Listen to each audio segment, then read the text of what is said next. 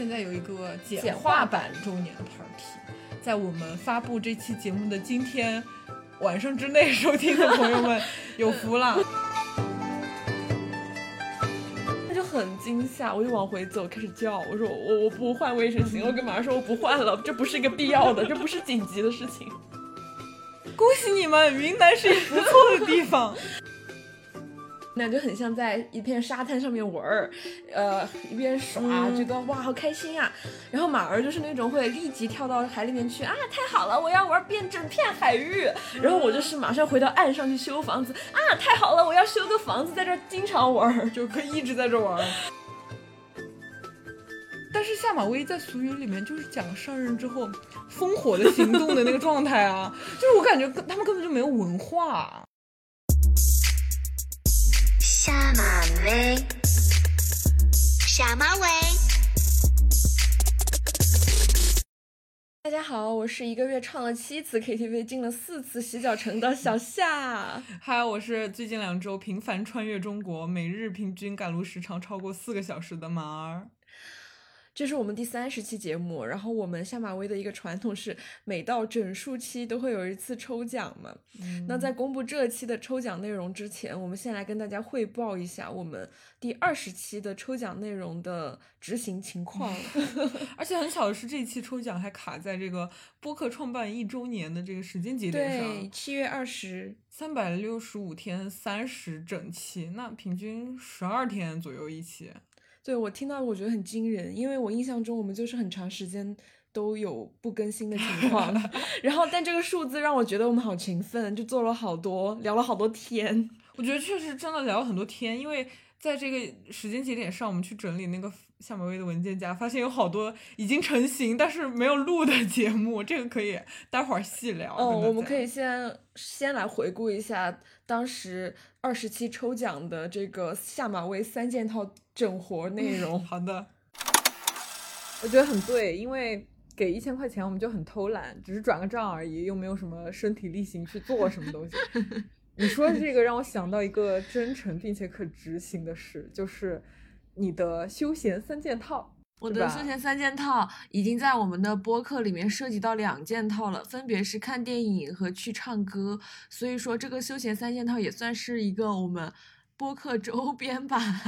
那还有一个是什么的话，是和那个电影院和 KTV 一起同时存在于一座商业综合体里的，一般都有，反正。嗯，不是电玩城，也不是书店、咖啡店，是诺亚方舟一般的存在，就是可以躺着看电影，躺着吃东西，有一种宾至如归的体验，像家一样。但是没有家有家里没有的服务，我觉得我已经说很明显了，就是洗脚。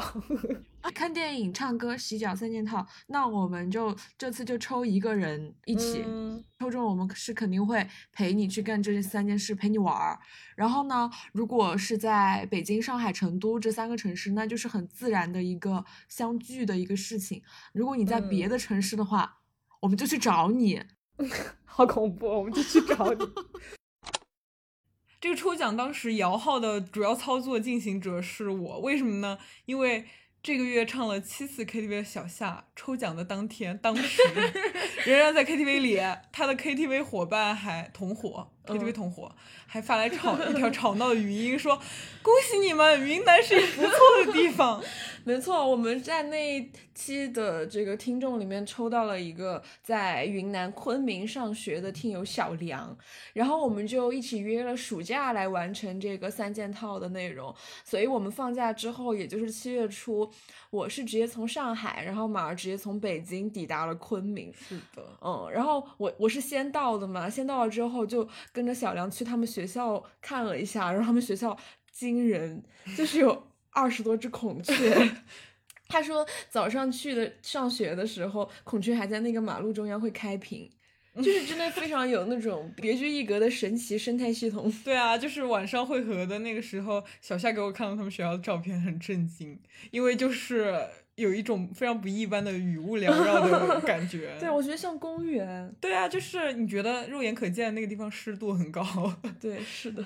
然后我们汇合之后就吃完饭，开启了这个高强度的三件套。嗯，然后这个订 KTV 的过程要讲一下哈，我们是逛完那个公园定位，翠湖，对，嗯是吧？嗯，然后就在公园门口被无数个夜跑的人穿过，在那里慌乱的订 KTV。是的，是的，是的。然后先订了一家，小夏觉得不太 OK，对我主要是看那个大众点评上面，我觉得它的环境不太行，我感觉也没什么新歌那种。还有就是我当时订那个就是订第二家的时候了，就觉得第二家还可以，但是唯一不行的是马儿说这个怎么套餐里面的二十四瓶啤酒不能换成饮料啊？因为那那那天我们三个都不太能喝酒。对。对，然后又有好几家显示订不了，我说哎，怎么周末还不营业？然后我们上了那个滴滴，就还是先还就着那个第一个订的那家店走着，就因为订的是那个的目的地，然后就在旁在车上给另外几家打电话说为什么周末好像不开门，怎么订不了？结果人家回复说都是被订满了。嗯，是 就。云南人真的很爱唱歌，我也觉得，然后很难想象所有的人都在 KTV 里面，每一个包房都是满的。对啊，而且那块儿的 KTV 密度很高，对对对，真的很多很多 KTV，结果都是满的。以至于我们在滴滴上三改目的地，对是 都没有找到一家合适的，就越开越远离最早出发的对对对地方。然后到达时候就又被震惊到，因为 当时我们还在车上还猜那家就是店的名字，它很像一个很接近一个连锁的 KTV 店的名字，我们就说嗯是难道是盗版？就已经已别无选择。但是下车的时候，我们站到那家 KTV 的门口，发现它金碧辉煌。对，它是一个 KTV 城堡，是一个大的 mall，而且它里面满足了我们就是想不限类型的去畅饮。呃酒水就甚至是非酒类饮料和冰淇淋的这个需求，沙冰什么的，对我们唱四个小时在里面。嗯，然后他进去还要戴个手环，就很像那种诺亚方舟，他他就是什么都具备，对然后你可以在里面干任何事情的那种感觉。自助 KTV，然后我们三个都很兴奋，并且就非常丝滑的进入了那个嗨唱的状态。但是突然有人进来，那次也是，就是因为我们身体经验里面就有过这种唱 K 然后被警察打断的事情，就非常警惕。对啊，就结果他是问我们那个对这样的畅饮的规则，就是你进来之后可以畅饮的这样的规则有没有什么意见或者是改进的建议吧？然后我们当时很懵的，然后就在原地说：“哦，很好啊，挺好的。”因为他是闯入了你，然后硬问你有没有什么，那我们对根本反应啊不过来。而且我当时脑子里面只有就是挺好的，因为你不用让我背二十四瓶啤酒回家。我想的挺好的，你可以快点出去了，所以是挺好的，快点结束。对啊，但是我们就是后来才想起来，应该跟他说一些建议，就是他那个机器点歌台 是可以语音控制的，但是老是会把我的声音识别为就是我在我在让他切歌，就我有两三次唱掉唱一半就莫名其妙被切掉。对他有的时候就是说一些方言的时候，他可能识别为了切割，然后我们就没有了。色离家，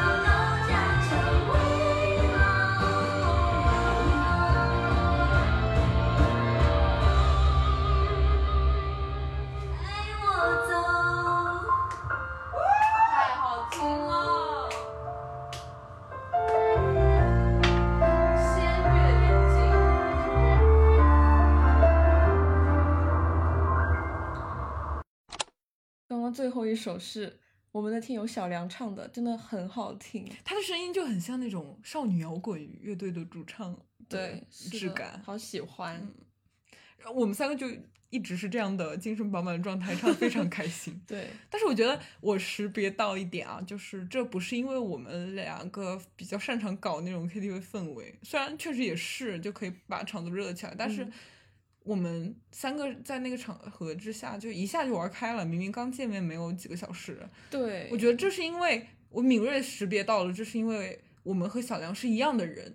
就是不仅歌单高度重合，而且很多现场的梗和那种状态、笑或者是假哭的 那个点，都是没有什么是需要解释或者是说明的。对，而且像我们的年龄，然后学习的专业、生活经验高度类似，我就感觉好像是我们平时周末出去玩也会约出来玩的朋友。嗯，包括那天你没有一种感觉是你坐了大半天的高铁，穿越了大半个中国，然后没有你好像就是在正常的，就是呃学校周边玩那种感觉，嗯，就是没有特别割对对裂对对，没有和到特别另一个状态里面的感对，就很自然。对，但是我觉得这样的感受其实并不陌生，因为几乎所有就是我们因为播客我们去认识的朋友们，去跟他们见面的时候，我们都会有类似的感受。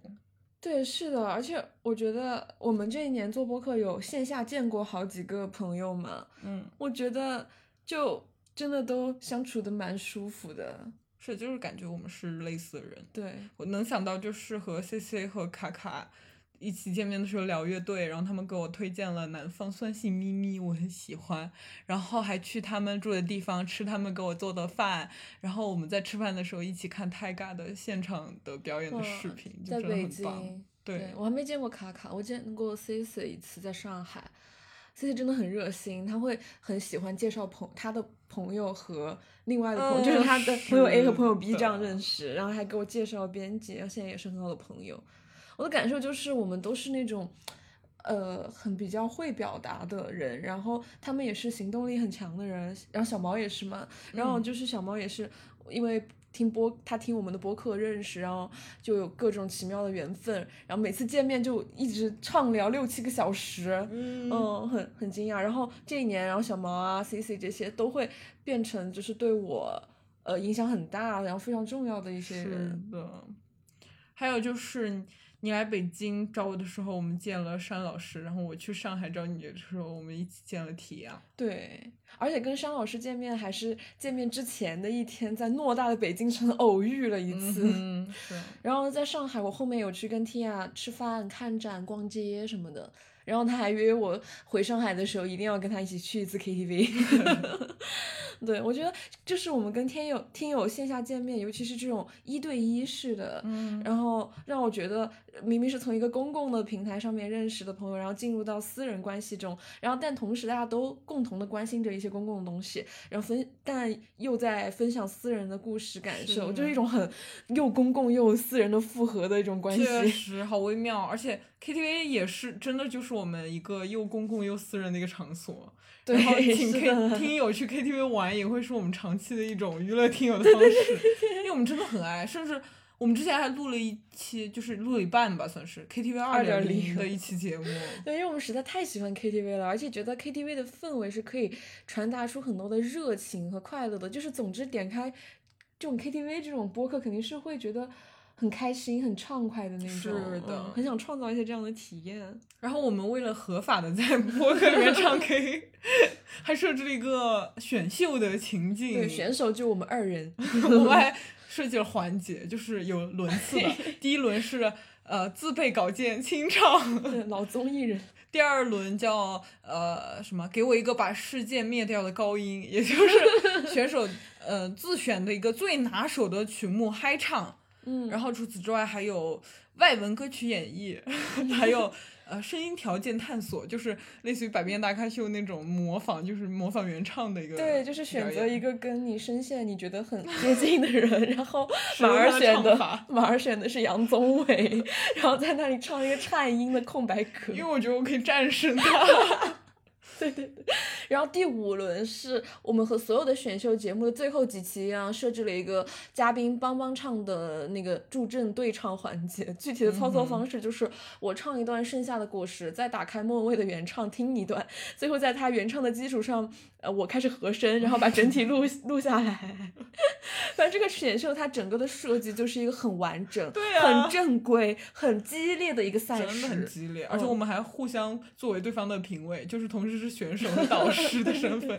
然后因为那个 KTV 隔就是隔音不太好，隔壁嗯房间的那种就是林俊杰他在唱他说，我现在都还记得。非常吵，传过来就惹得我们假装耍大牌，是那种导师不满意这个录制摄影棚的条件。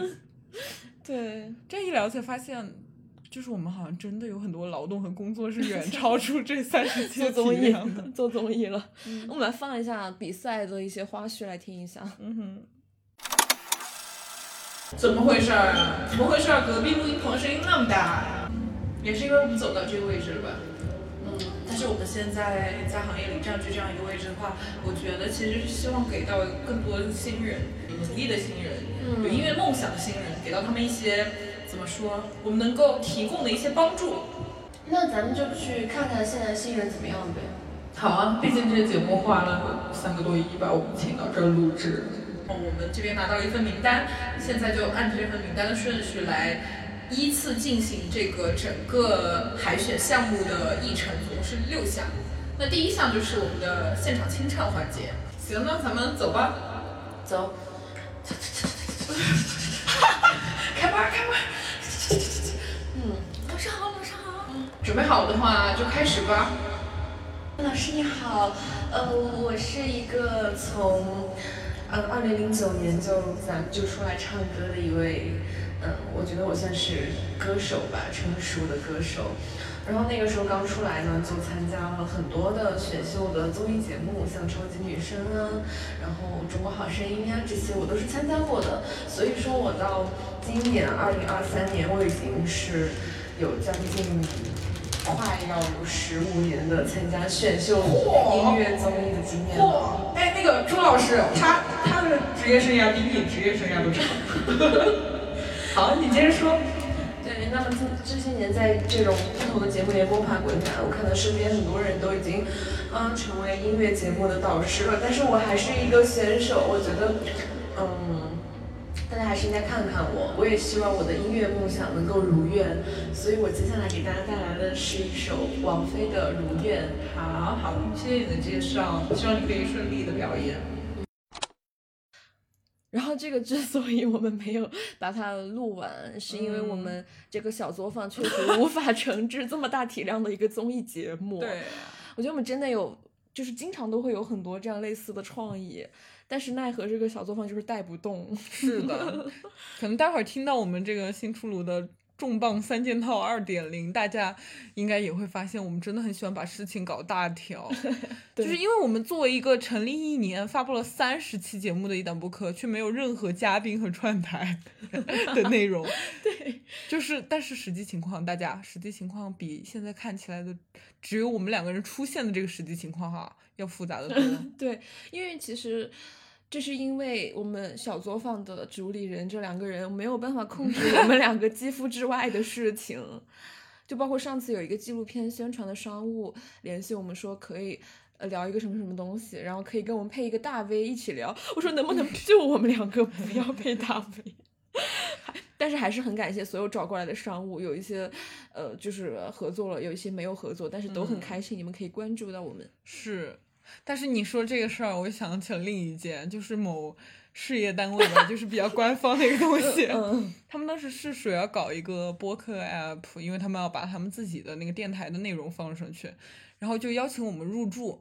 我们同意之后就开始注册账号，但是他那个机制特别的愚蠢，就是需要邀请，但是他的系统又很不灵敏，经常识别不出来，我们就无缘无故失败了好几次。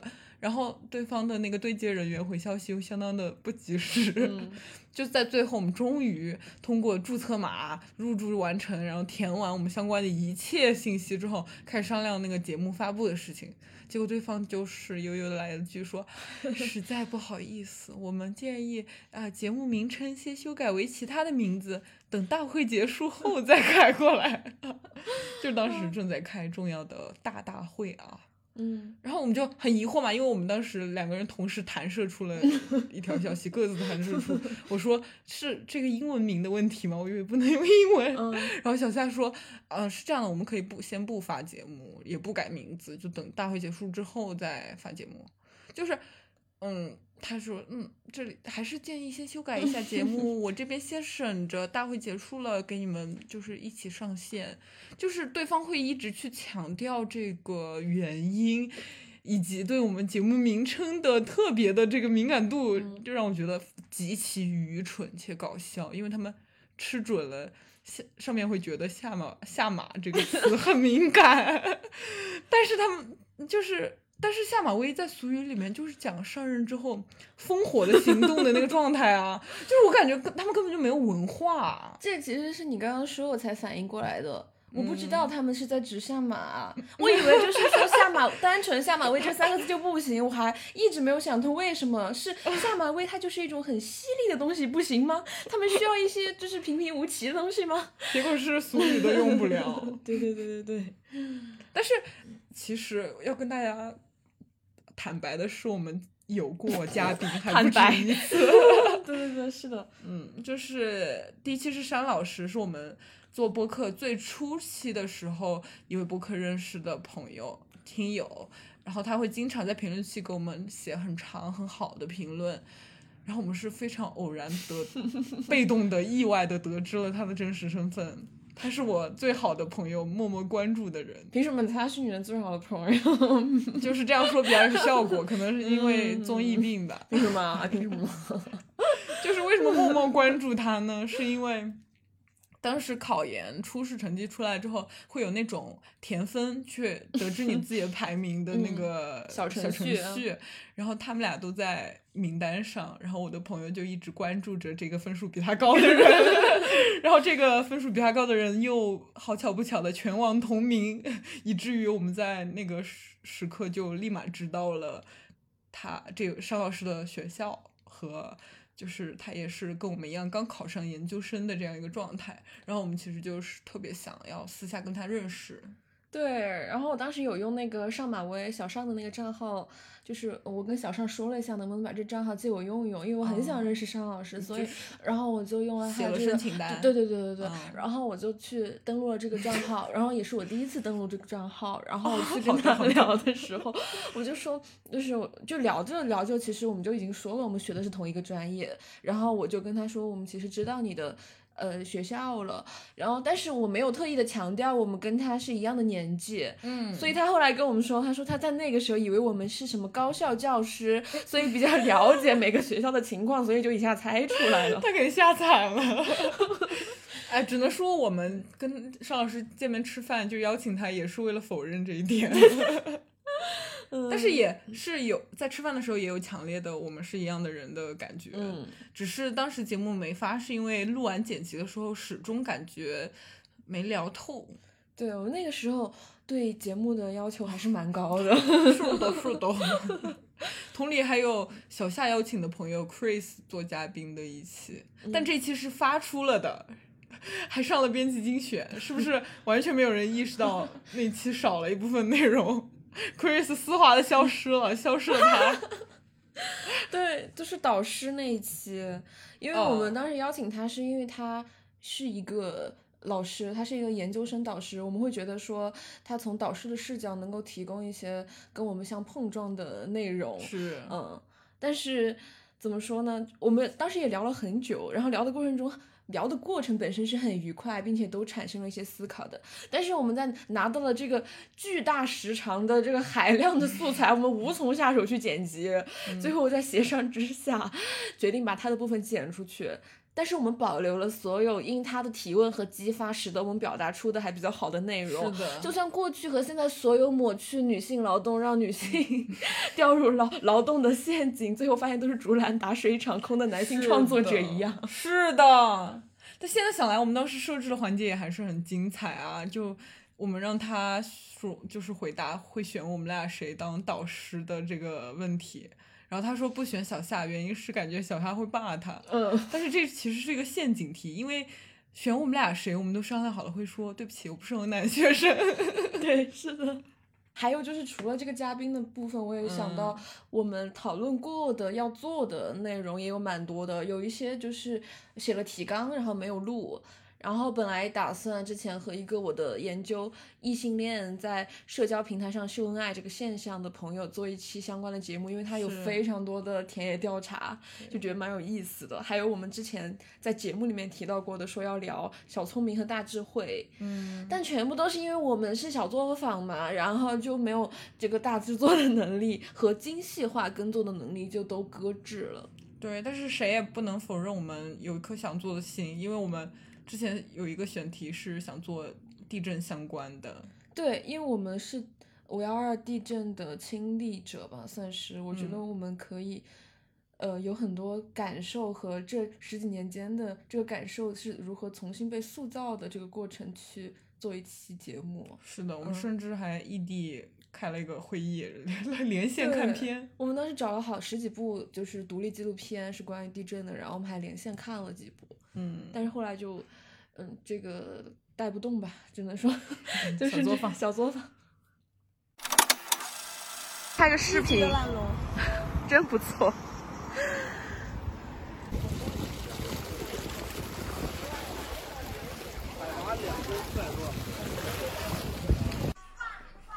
拍个，吃啥子？谢谢你给我吃了饭，炒那个啥子傣味牛肉。嗯，嗯，这个肉还可以，不淡呀，就是炒 就是肉。普通，但是个肉质还可以。嗯，那上肉都很对，好能。下饭了。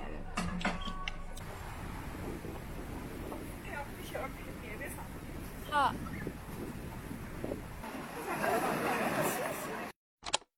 现在三件套进行到了第二项，唱完 K 之后，我们就和小梁转战了洗脚城。，对，那时候已经三点多了。你说没有想到这一天这么的长，我早上七点出门，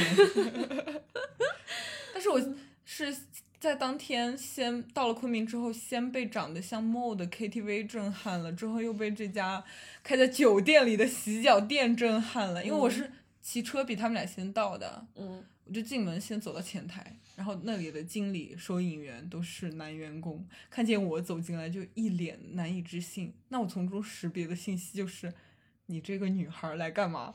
所以来的肯定都是中年男客人。但是接下来按摩什么的，一切都挺正常的。我还专门跟那个姐姐说，让她给我大力一点。结果姐姐说。哎我就是按一下你就不行了，就是你根本不受力。这是我按脚经验这么丰富的情况下来到昆明的一个新发现吧，算是。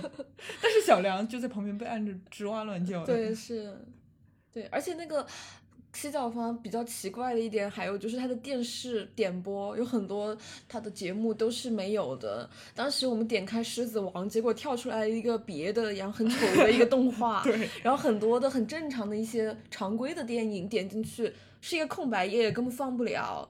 然后我们在翻找的时候，页面一直有出现妇女参参政论者，我们当时就想着，狮子王都没有，怎么可能有这对个？结果我们一试，居然可以看，然后我们三个人在那里叫。于是，对我们说啊，这个可以看。于是我们就开始看，但是那个感受太诡异了。我我觉得我们俩当时都有这个感受，在那个场景、那个氛围和，因为我们是那个被服务者的那个，我们是消费者，对的那个身份中看到这个，就深刻感受到矛盾性。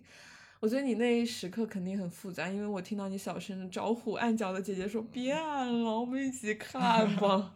而且我觉得当时我们都能够感觉到对方的状态很复杂，对就是是的明显知道对方会在这个场复杂的场景下哦有太多交叉的情绪。对，就是结合之前在进门的时候那个前台的震惊的那个状态，然后又结合给我们按脚的几个技师，他们不同于成都的那种金足印象的制服套装吧，他们穿的是还是比较有性意味的穿着，嗯，和他们一些就是被规定的按摩的姿势。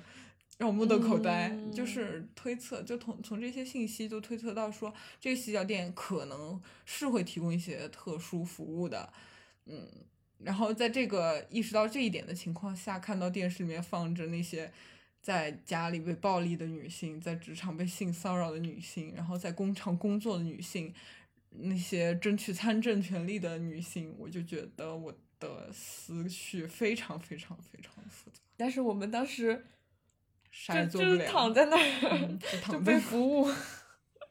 我们在干嘛呢？对吧？嗯而且就是按完了之后，好像五点多了，就是嗯还蛮辛苦的。他们真的就这个职业。对，嗯然后我们也因为太晚了，就是选择第二天去做那个三件套的最后一项，就是看电影。是的，我想说，我在来之前我还觉得看电影很烦，因为那段时间院线只有呃《消失的她》和《我爱你》，是的陈思诚和韩延都是我最讨厌的家伙。我很怕，因为要完成下马威三件套的承诺，不得不去看他们其中一个人的作品。嗯，就一个堆砌各种油腻和廉价元素，一个总是拍煽情和消费边缘人群的伪现实主义，我真的，嗯，嗯，就很不想给他们花钱，对对只能说感谢阿比查邦，很感谢阿比查邦，而且我没想到，就是七月，在昆明还是有拍片，对记忆，呀就是只睡了四小时起来看记忆。我以为就是铁定人少，并且睡着的概率高。对，就是我们当时看的是中午十一点的场，结果影厅还是有大概三分之二的上座率吧，大家都看得很认真。对这个我也蛮震撼的，就是觉得上座率很高，对对。然后还记得那天早上，我跟你说，虽然我只睡了睡了四个小时，但是我觉得我得到了深度的高质量的休息。嗯，然后你说，哼，昨晚睡得好不好？阿比查邦见分晓。然后我是第一次看嘛，因为你嗯应该看过。对我网盘看过，我第二次看了。嗯，我觉得在这个旅行途中，在绿意盎然的云南看阿比长房、看记忆，就是会别有一番风味。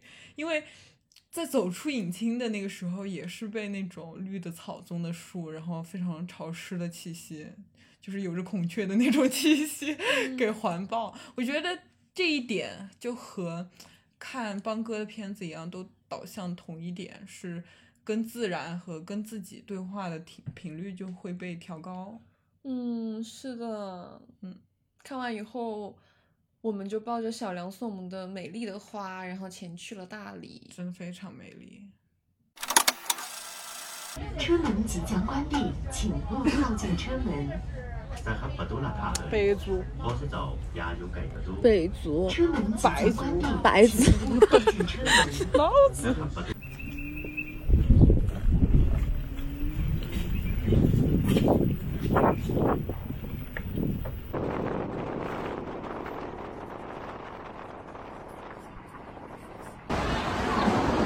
我们到大理了，好舒服呀！哦，好看呀！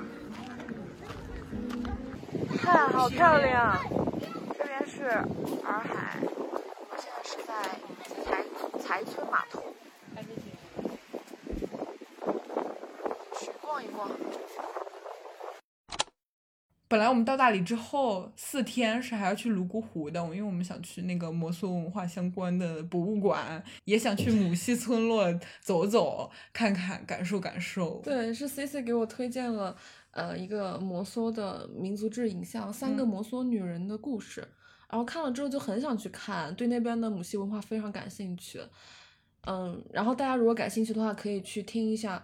呃，C C 他最近出了一期他的做的播客是关于这个的，他的播客叫做气泡 Bubble，我贴在 show notes 里面。好，但是因为我们的这个旅行有着非常大的随机性，就取消了之后的泸沽湖行程，然后在大理多待了三天。对，如果我们之后再去泸沽湖的话，可以跟大家分享。因为我们仍然还是很想很想去去嗯我想讲一下我在大理印象比较深刻的一些事儿，就旅程的过程中。首先是我们俩去骑车嘛，嗯就我们第一天从嗯、呃彩村码头租了车，电瓶车，然后骑到周边，想去不同的地方看看不同视角的洱海，然后我们就骑了那个大荔线，就应该是大理到丽江的那条线，对公路，然后骑了一点五个小时，嗯，与巨型的云、巨型的山并行。是的，当时骑车单边晒了大概一个小多小时，然后我们到达之后就发现没遮到的地方，手指啊什么的就立马变色了。我出发之前我还没有觉得那么夸张，然后我穿了一个短裤，结果在路上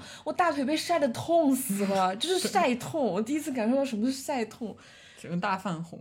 虽然去的时候晒，但是看花、看田、看鸟，嗯然后我们还路过了一个烟草田，就是在旁边停下来跟抽着烟跟那个烟草田合照，就非常惬意，而且廊桥也很舒服。对，我们到廊桥，但是往回骑的时候天就开始黑了嘛，然后和那些在公路上和那些汽车和大货车并行，就状态跟来的时候我觉得完全就不一样了。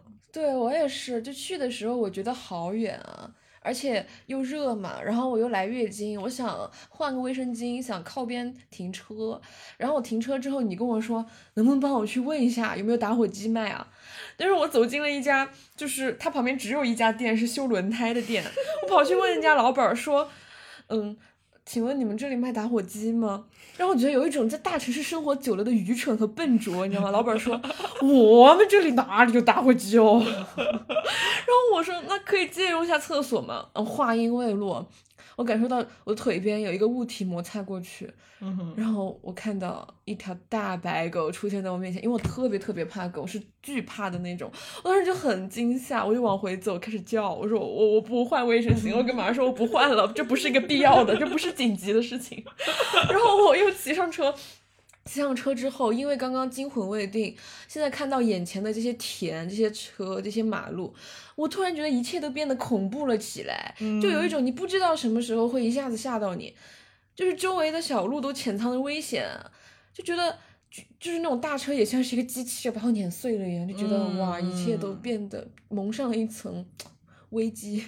呃，我有跟你这种类似，也是在当时有类似的那种，因为一个点而对一切的感受发生变化的这个感受，就是在我们回程的时候，然后那时候天刚开始黑，我们需要上坡到那个公路上，从田地里上坡到公路上，嗯，我就看见刚自己刚刚开过那块黑乎乎的，我就在开过之后回头看，发现是一只死老鼠，然后心里瞬间就开始不舒服了。嗯然后虽然回去的时候也是一样的公路，但是那个时候还是有很多的大货车。对，而且晚上还蛮危险的。对啊，因为他们嗯车速其实也相当快。对然后就是有着相当的危险性，因为我们一边是这些卡车的大车轮，对一边是田地的深沟，对对对就是摔下去很容易冲冲到田里 去就是骨折在那儿嗯的状态。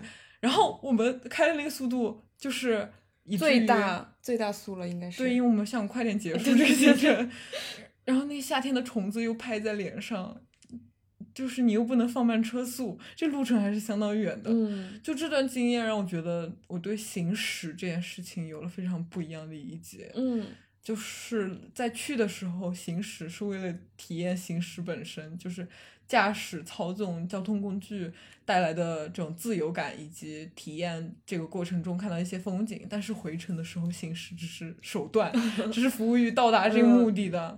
而且由于相当的恐惧，我联想到了我爸，他十六岁的时候开始开卡车嗯拉木头嘛。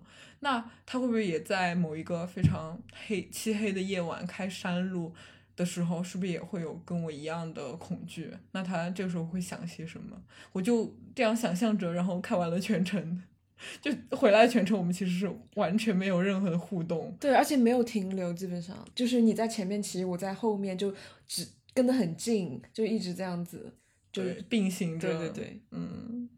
然后我也有类似的你的你说的对于那个大卡车的恐惧，就是我甚至回忆起了小时候在进那个镇子里面第一次看见那种大型的挖掘机的感受，就是巨大嗯机械带来的恐怖，好像就随时会被它的巨轮吞噬掉，因为你就小小的在它的那个它和地面之间的感觉，就好像这种感觉又被唤醒了。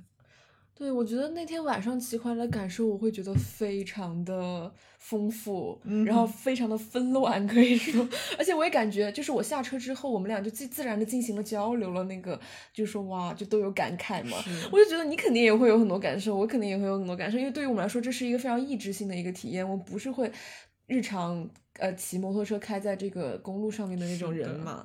但那天晚上有一段，其实我还蛮享受的，因为我们是逐渐在那个夜色变暗的那个过程中骑行嘛，就有一种就是。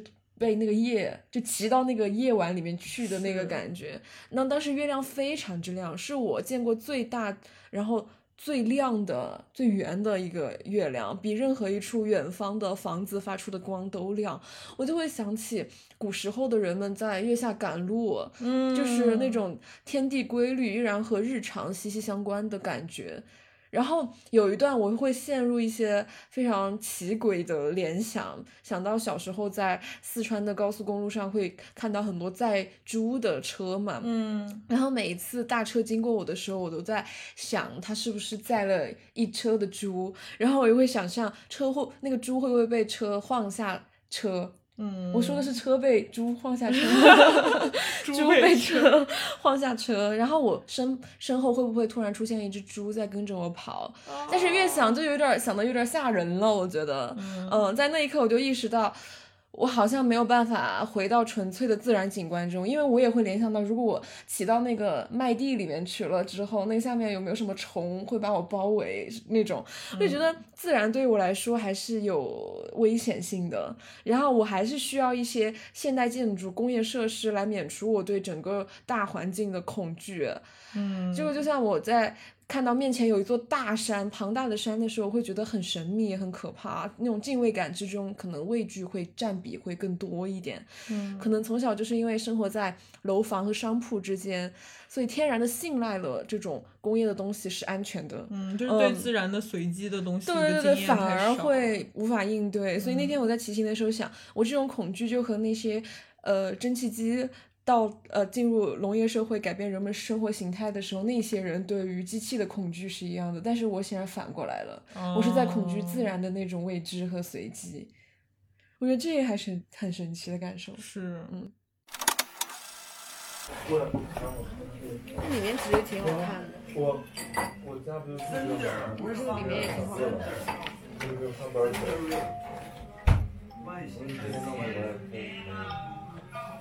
我今天弄来的。我一 T T E T T 外面的人在学英语，很认真，还有笔记本。嗯，你们不知道，我就跟在解说。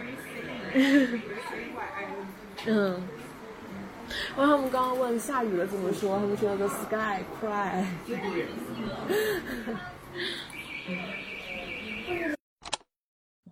在大理的第二天，我们去逛了村子，嗯，然后下大雨，我们就坐在咖啡店里面聊天。我知道你要讲什么。对，门口坐了非常多的新大理人吧，算是是对，就是应该他们在呃本地定居生活。然后其中有一个白人，因为我们早上去的时候他就坐在一个位置，我们下午在聊的时候他还就是同样的位置。然后其中一个中国本地的一个新大理人男的，然后在向这名外国人学英语。而且学的是什么？就是鼻子是什么 Nose 然后开始在本子上写记笔鼻子，就很认真的记那种笔记。然后眼睛是什么？eye，头发是什么？hair。然后他还问毛是什么，然后那个外国人说毛也是 hair。然后这名新大理人男新大理人就开始有了自学意识，脱口而出 dick hair。我好受不了啊！嗯，然后两个男人跨越大西洋，一起哈哈大笑。对啊，就是他们居然跨越这个东西方的文化隔阂，达成一种男人的 同质性。我觉得太炸耳朵了，他们当时笑了好久，我不知道有什么值得这样高潮的。是的，他们这个英语课还持续了大概我们在那儿做可能一个小时以上，嗯一直在学习。我开始还有点同情这个白人男子，就我觉得他还挺有耐心的，至少一直在回答和嗯就是解答他的疑惑，并且他会拼写这个单词，就是对对对对 nose n o s e，就是这样告诉那名新代理人。我觉得他耐心还挺好的，但是嗯在这个两个人同时发笑的时刻，我就觉得 you deserve it，你值你值得这一切的。嗯，而且在公共场合就是会这样。或被动或主动听见别人聊天内容，因为对方的声音真太大了。是的，这个事情其实触发了我关于上个月在酒吧打工的一段记忆。嗯，就是我那天正常的在店里工作，其实那天是我打工的第一天。嗯，来门口进来了三个年轻力壮、声音非常大的男大学生。嗯，然后我就不不由得听见了一些关键词，哦哦，清华电机的。大三了，哦，高考什么卷儿多少分？本来能去哪个哪个学校的什么什么院儿，就是大三还在聊高考成绩，好吧好吧。然后他们聊的就是聊也聊了一些关于说啊最近很 emo 状态不好之类的事情。然后跟他们隔桌呢有一群女孩在那里喝酒，然后两桌声音都很大，聊着聊着两桌就男合男生就说桌了是吗？对啊，就是都市男女的那些行为。哦 说哎，我们能坐过来吗？哎，你们坐过来吧，坐过来了。然后就开始都市男女聊天。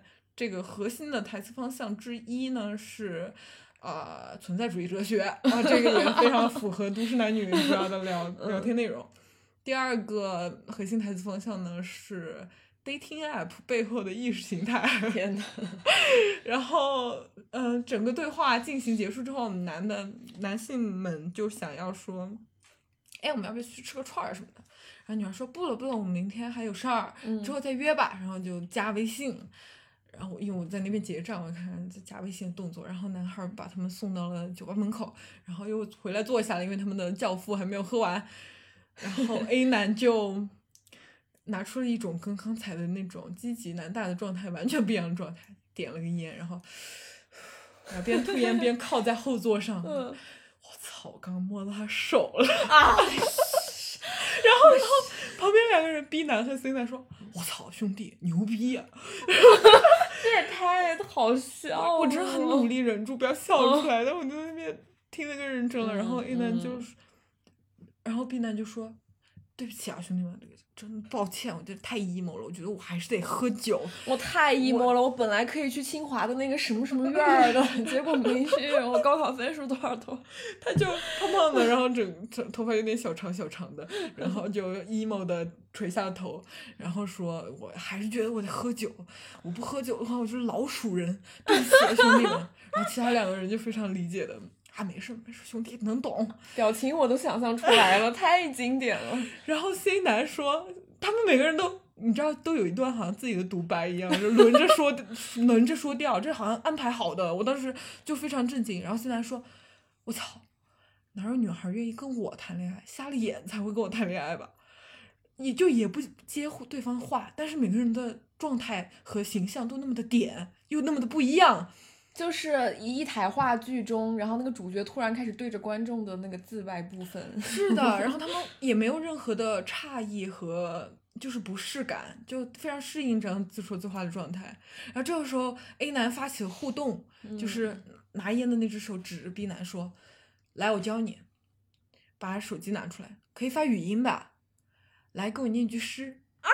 这伟大而冷酷的想象。”是你改造我生活的荒芜，我记下来了，你知道吗？他、嗯、因为他这是他准备好的。我说这也太惊人了，他就是随时可以掏出一句诗，我也要把这记下来。然后他们就在那边练习了可能五六遍这个语气。然后这时候 B 男就开心了，你知道吗？他说：“我操，这才对嘛！男人喝了酒就是要撩女人啊！”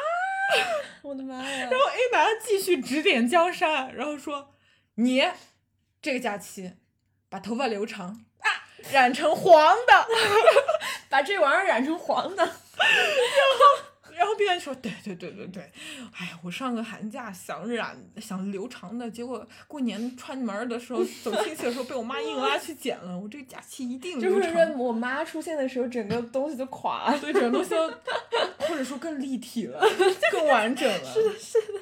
然后三个人又各自沉寂了一会儿，我觉得这也是很好的一个 timing，就是给我一些时间消化刚刚那个高浓度的时刻。我在那边震惊，然后再反复就是不不停的反刍刚刚发生了些什么，因为我就是深陷那种压抑的状态里面。这个时候，B 男打了一会儿手机，然后把手机朝向了 A 男说：“哎。”你看我这么发给那个二本的女的，你觉得能行吗？Oh 天哪！就他那么丝滑的说出这些词汇的时候我觉得哦好无聊。有些东西被引爆了，我的脑子里面就是完全看到酒吧男性后台的感觉，嗯，嗯就他们更完整了，但是也更无聊了。什么玩意儿啊？喝了男人喝了酒就得聊女人。那天晚上我们两个喝了酒在聊什么？在聊脱粉文学，在聊。你知道吗？TFBOYS 今年还要合体的，就聊一些内娱无聊梗。对啊，对啊，我们聊了一些什么？哦！但是你说这个聊天这个事情，我有一个不得不提的，就是有一天我们嗯不是聊很很多事情，聊到五点，然后我们本来约好的第二天 六点要去一个另外的地方赶一个早集，就很早起来，但是我们已经聊到五点了，天已经亮了，我都以为这样了就会像我们取消泸沽湖的行程一样不去了吧，因为我肯定是起不来的。但这个时候我就发现我们两个人的不同了，马儿他睡了一个小时，按时起床，去赶集了。我觉得我们俩玩那个什么就很适合玩那个扳手指的，就是你有我没有，你做过我没做过。我觉得我们有很多是无法重合的，说很多事情都是我做你绝对不会做的那种事情，还有你做的很多事情也是我这辈子都不会去做把的事情。对方玩死，真的。对，就比如说我可以在晚上。呃，十一点跟朋友喝酒的时候，你给我打电话聊什么，我可以马上回来录播课。这个是你一辈子都不会做的 笑死了。嗯，我想到一个画面，就是一个比喻吧，我们俩就很像在一片沙滩上面玩儿，呃，一边耍，嗯觉得哇好开心啊。然后马儿就是那种会立即跳到海里面去啊，太好了，我要玩遍整片海域。然后我就是马上回到岸上去修房子啊，太好了，我要修个房子，在这儿经常玩儿。就可以一直在这玩我觉得你这比喻太准确了。对吧？但但我觉得你去那个，我看你给我发的照片，就是在那个集，我觉得你去的还是非常的值得的。对，嗯因为是我喜欢那种 local 味嗯道，它是非常 local 的集市，就是周围村子里面的村民会去赶的那种早集。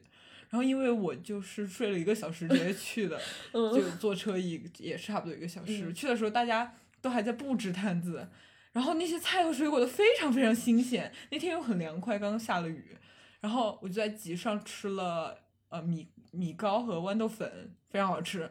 然后在回程的路上，那个司机师傅就非常诧异，说我会来赶那个本地人的集，而且我在九点已经逛了三个小时，逛完了。嗯嗯，然后他有非常热情给我介绍说他们的本地人玩法，就是在这个集市的摊子上，在肉摊上买一匹肉，给一些加工费，嗯，然后现场在那儿坐着边吃肉边玩儿，嗯然后吃买一些集上卖的那种新鲜的蔬菜和水果，然后喝集上卖的那种农家自己酿的酒，然后这样玩儿一整天，我觉得太震撼了，而且就是有一点像他们的一种，他们的玩法就有点像把那儿变成农家乐了。啊、嗯也像那种广州人，他们在喝早早茶，其实也可以坐一整天，就感觉真的很有意思，这个很有意思对对对，而且全场就你一个外地人，我觉得太太舒服了。是嗯的。然后我觉得这样一个 local 的集，我就很信任我买的所有的东西，我觉得它都是最 local、最实用、最有实用性的一些东西。嗯，然 后我回来想的时候，我说这个是为了讲我买了嗯很漂亮的那个染布，对送给小夏当礼物。结果我们当天新入住的民宿就是充满了这个蓝染的装饰的这个元素，那是什么桌布啊之类的，全都呃，是。电视布，然后床上面那一条横的布，然后还有他的枕头都是这个蓝染，还墙上挂的还有他前台的那个桌包装，然后马儿说他本来很很有兴致的把这个布拿回来想送给我，走进这家民宿他就已经无语了。对啊，就是本来已经很无语，结果 在晚上，小夏给他的朋友就是想要打视频的时候想要展示炫耀送给他的这个市集的礼物的时候，他拿错了，我眼睁睁看到他拿了那个民宿的这个太好笑桌了，布，这个真的好好笑。我觉得很心碎，这真的。嗯嗯嗯嗯。我们后面还一起去逛了那种摩登风格的大理的集子，然后是的，然后整个旅途就是长时间的补觉和聊天，对，但是真的很好玩，而嗯且很好吃。真的太好吃了，太想念，我已经开始想了。我已经好几次看我们拍的那些照片了。对然后确实是非常随机的一个旅行嘛，对，而且我们们也不是很喜欢做规划，不喜欢做攻略。对、嗯我们都是现场看近期还有什么活动，结果就是带来一个后果是，我们当天才发现，我们多待的这三天啊，在大理，在这个大理的旅游旺季，各种市集、文化活动、音乐现场最多、最集中的这个时段，这个旅游旺季，我们这三天多待的时间里，完美错过了所有的活动。就是你真的很难在日历上找到这段时间里面有这样没有活动的不热闹的三天。哎，但是我们也自己办了活动啊，就是我们在 大理的那个，我们在喜洲的时候，一边喝茶一边玩玩了很久很久的你画我 猜，就是综艺混到爆棚了，自己策划一些东西。是，还回顾了电影史。是的，但是那个电影版的你画我猜。对对，用那个题库。但是我觉得我们已经很熟悉这种活动消逝的感觉，因为我们之 之前也有设计过，就这一年以内也有很多很多设计过活动被搁置。对，就像我们没有录的播客一样，还有很多活动，我们也想做过一些互动性比较强的线下的活动什么是的。嗯，是因为我们研一刚第一学期入学的时候，我们嗯觉得导师都比较对我们比较放养，然后我们就有一个自救计划，嗯非常轰轰烈烈的。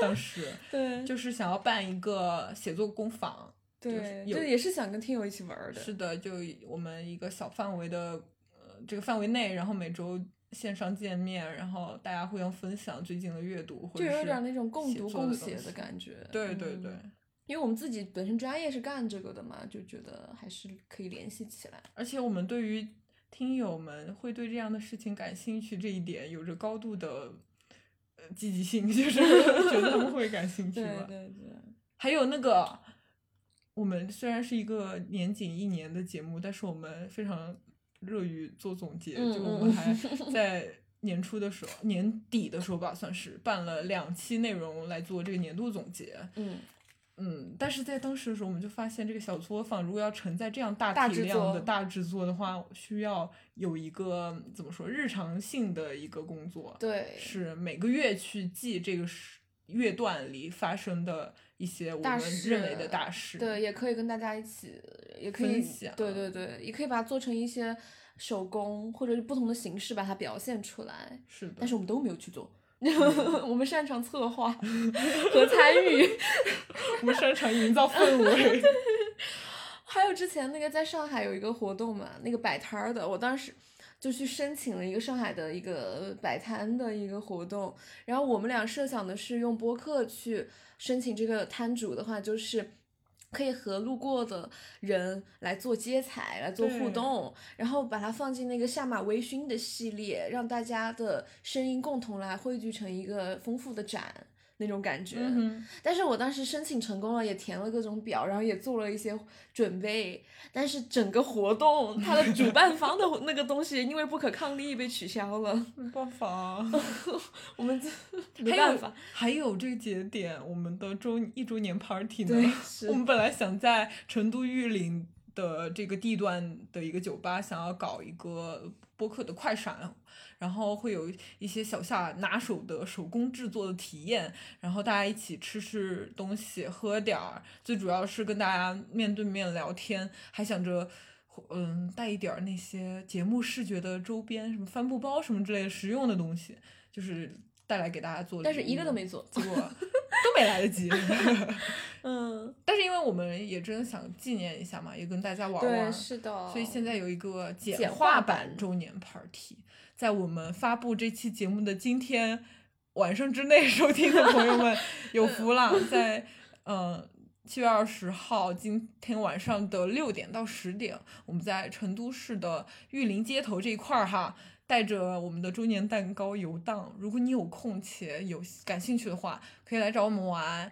然后具体情况的话，见我们的听友群说明哈。对，如果你有就是正好听到这儿，然后并且有空想来的话，可以到时候联系我们，看我们游荡到哪一块儿了，就具体的联在听友群里面，或者是联系那个小上私信都是可以的。艾特上马威。对。啊，我好喜欢给自己找这种事儿啊！嗯 这次就整个大理就是由播客抽奖驱动的三件套附加大理五日游旅行套餐，实在是太让我们俩愉快了。对啊我觉得可以多来点这种的，是就是高互动性的。非常喜欢以这个播客工作的名义耍一些比较新鲜的玩法，嗯，而且我们对这个三件套的想象还在继续进化了，已经。对现在是是第三次的，属于是整期的节目，整期期数的节目，嗯对吧？并且又继夏马威一周年之日，我们要嗯向大家公布一下这个三点好，正片开始，正片开始。嗯嗯，我要先讲一下我们的那个思考路程，因为这个三件套的制定它是有一些原则的，因为我们也想过一个方案是说今年平遥的时候，因为我们没去过嘛，就说说不定我们可以约着一起去平遥，那我们抽的这个人呢就可以抽他跟我们一起去看，然后我们给他买票，但是又觉得这个首先吸引力一般，其次是他他也要辗转一个地方，嗯哼，我觉得就所以说我们就明确了，我们不要让他来呃奔波，我们的原则就是我们去找他，然后嗯。要有诚意，不能是说这个三件套是一件顺便的事情，是一个我们要因为三件套，我们顺便可以安排一下我们自己的一些活动什么的，但是不能是因为我们安排自己的活动，所以顺便做三件套，容不得这样的揣测。对，是的，嗯，然后我们刚刚就是这一期回顾的说唱歌、洗脚、看电影这三件套的内容嘛，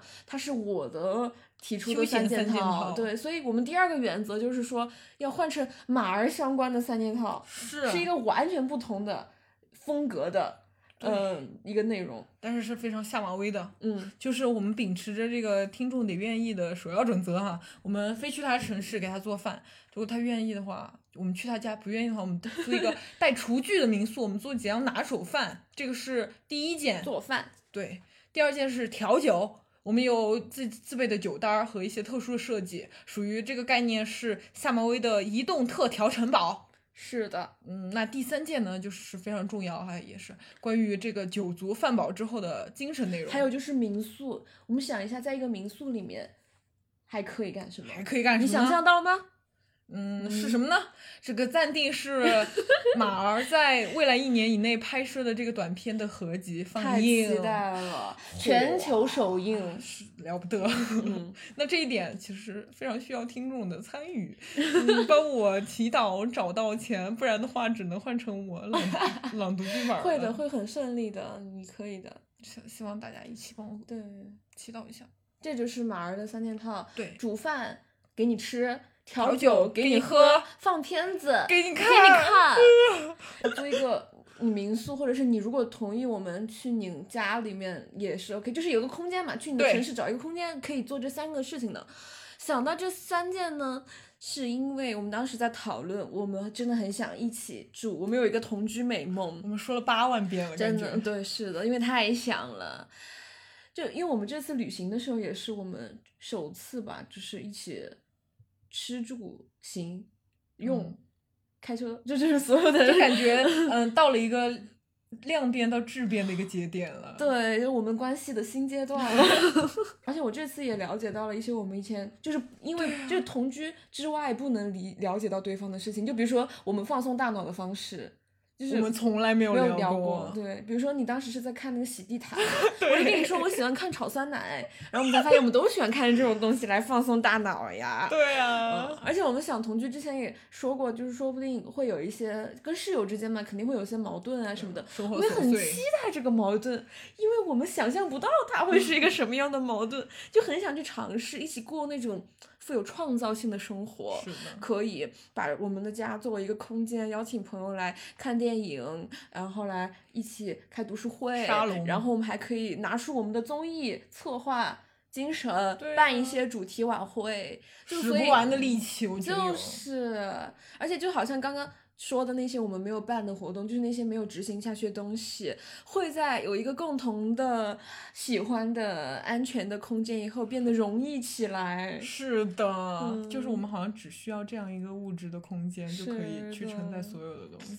是的，那这个新三件套的升，就是三件套升级版，非常吸引人吧？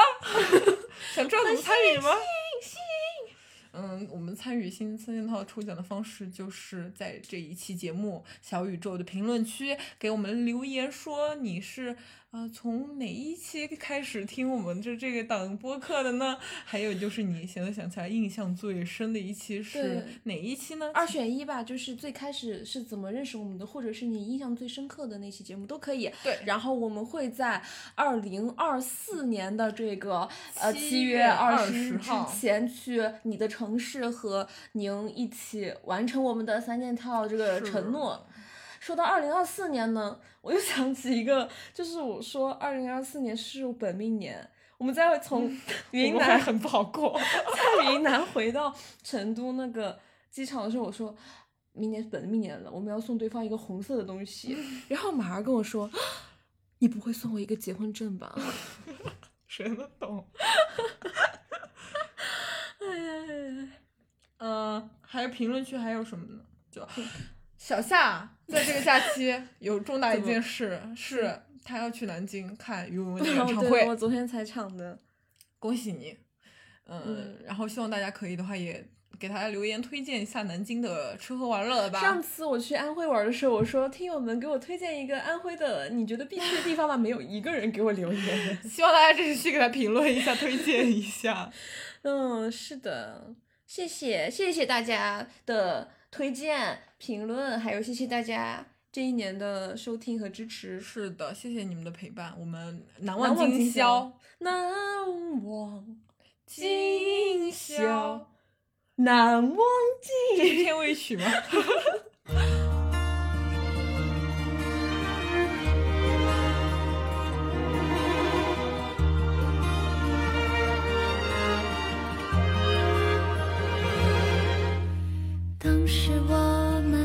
这音乐，还好我忘了是谁唱，谁唱。当时桌上有一杯茶，还好我没将它喝完，喝完。